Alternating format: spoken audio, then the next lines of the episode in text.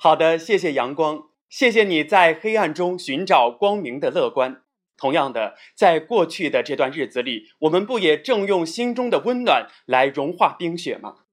从一月十号一直到昨天，一轮又一轮的雨雪冰冻天气侵袭着我国南方大部。历史，这是历史之最，范围之广，程度之大，为五十多年来前所未见。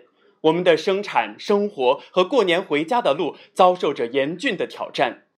面对突如其来的灾情，党中央、国务院、人民子弟兵以及社会各界高度关注，全力投入。而我们每个人相互温暖，不抛弃，不放弃，我们相互扶持，共同度过难关。其实过这样一个年也挺好，让我们把小家变成了大家，我们触摸到彼此心灵的温度。接下来，演艺界和我的同事们将汇聚到这个舞台上。用春节联欢晚会刚刚排练出的一首歌和一首诗来表达我们共同的心声。我们都是一家人，来吧，一起，我们加油！